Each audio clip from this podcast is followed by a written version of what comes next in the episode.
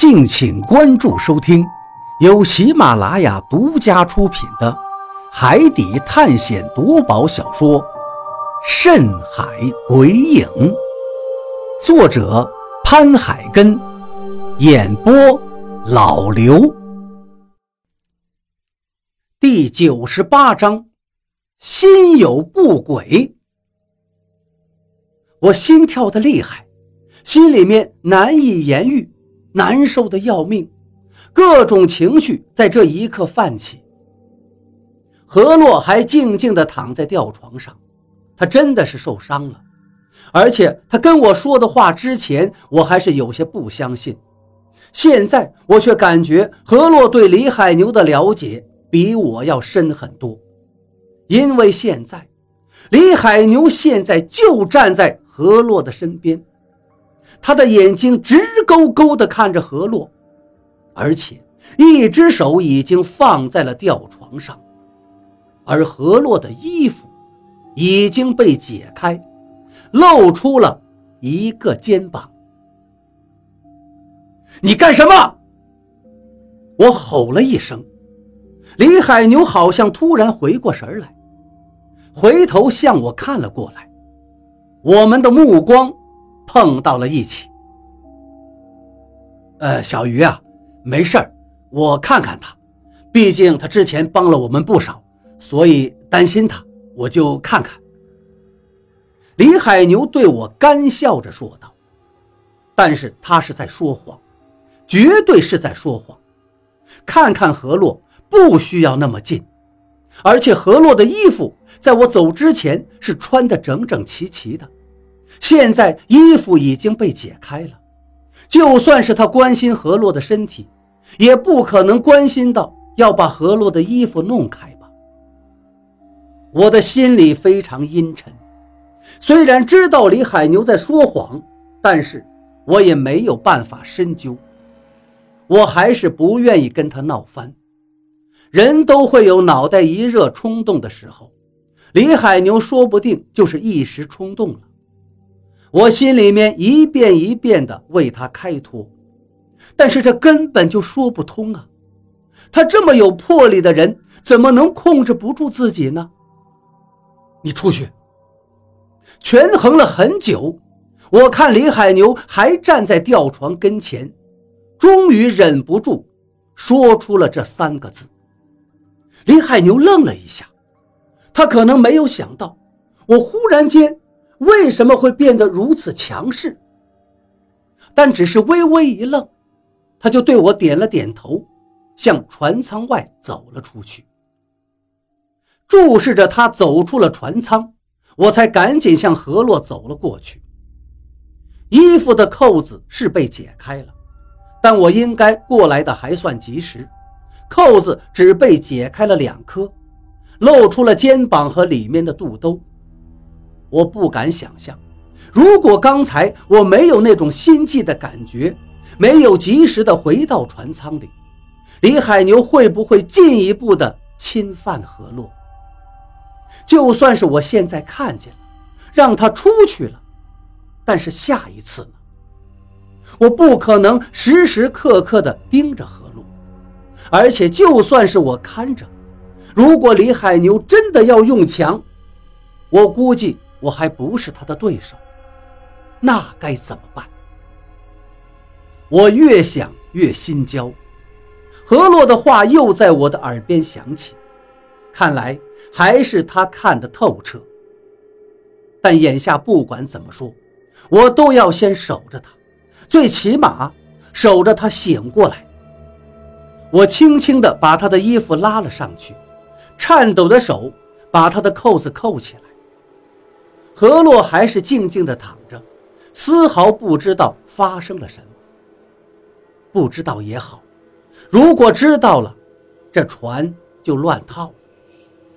我心里有一个念头：但愿李海牛只是一时间鬼迷心窍，才做出这样的举动吧。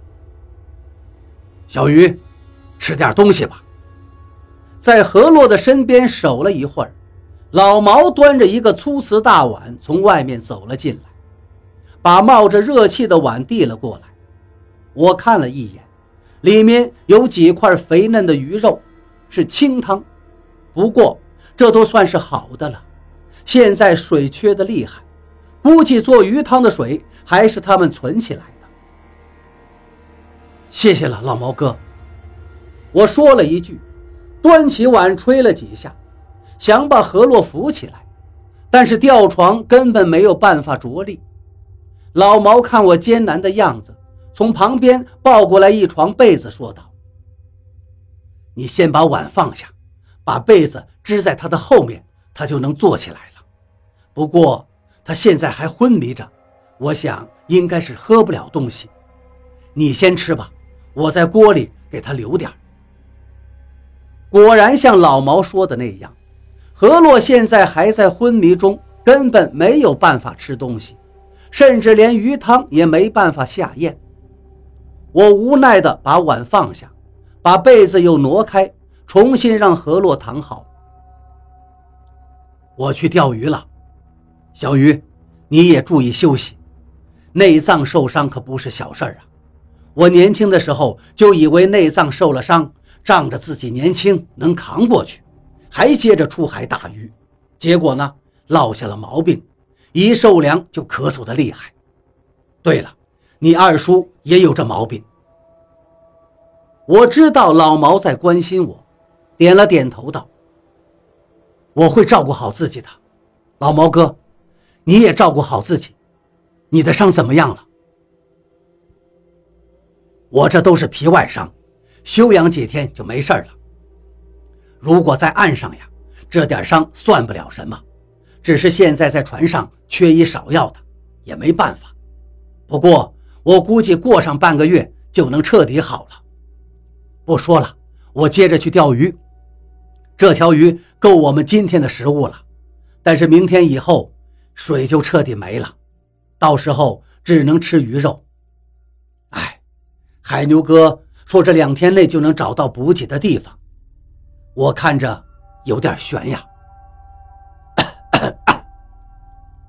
老毛说到这儿，船舱门口。传来一阵咳嗽声，我抬头一看，是李海牛端了一个碗走了进来。他看了我一眼，但是我们目光接触的时候，不知道他是不是因为心虚，就赶紧把自己的视线移开了。海牛哥，你来了，我去钓鱼了。老毛打了个招呼，就向外面走了出去。李海牛又咳嗽了几声，这才慢慢的走到我身边。船舱里顿时一片沉默，气氛有些尴尬。我们两个人本来很熟悉，他跟我二叔出海多年，是我二叔的大副，但是因为刚才的事儿，好像两个人突然陌生了很多，我都有些感觉不认识他。我一直抱着他，刚才只是鬼迷心窍才做出那样的举动，但是仔细一想，他连自己的嫂子都上了，李平安，他的侄子竟然是他的儿子，没有想到，他竟是那样的人。那对何洛做出这样的举动，也就不难理解了。看来，人心隔肚皮呀。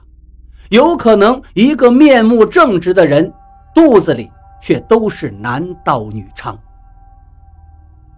小鱼，李海牛又咳嗽了两声，终于出声了。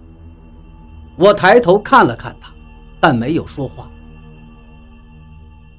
你别误会，我就是看看他，看看他怎么样了，有没有生命危险。我怕你误会。没有太多解释，现在看来，你明显是误会了。我是什么样的人，你不知道吗？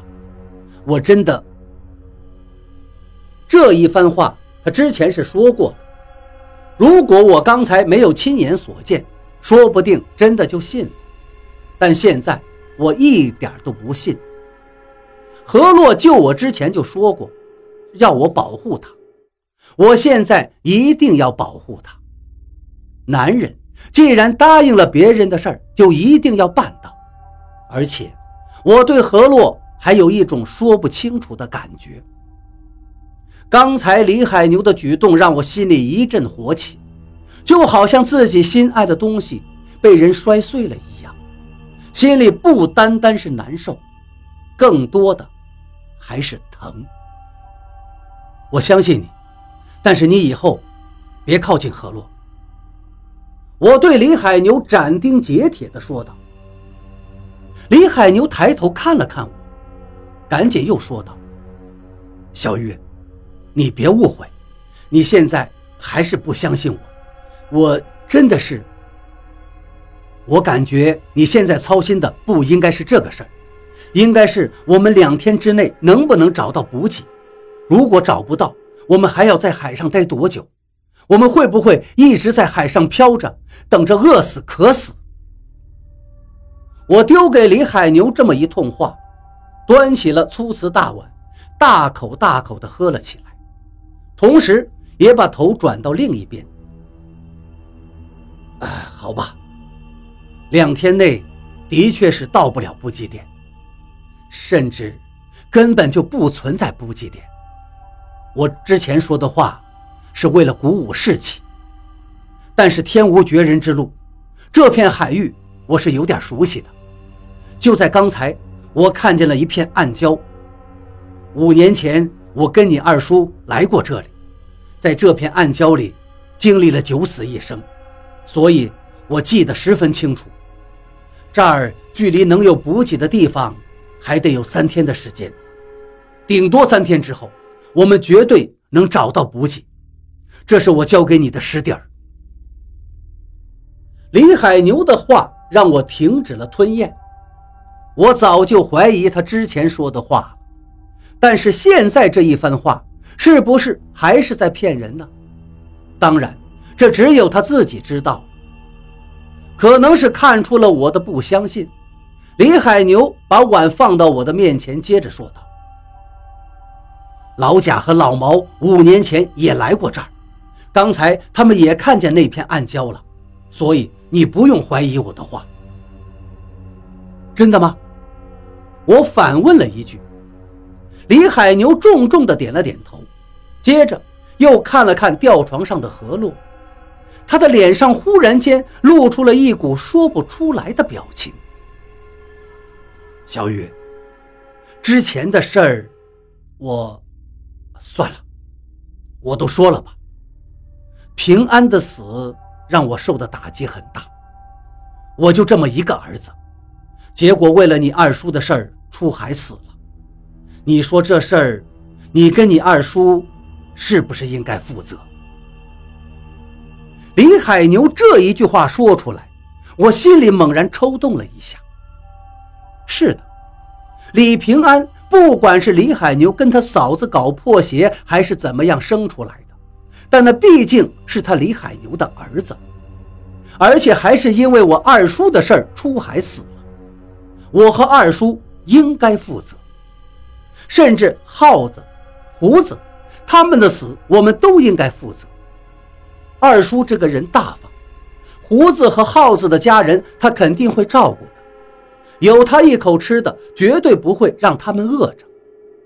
但是李海牛，这个怎么补偿？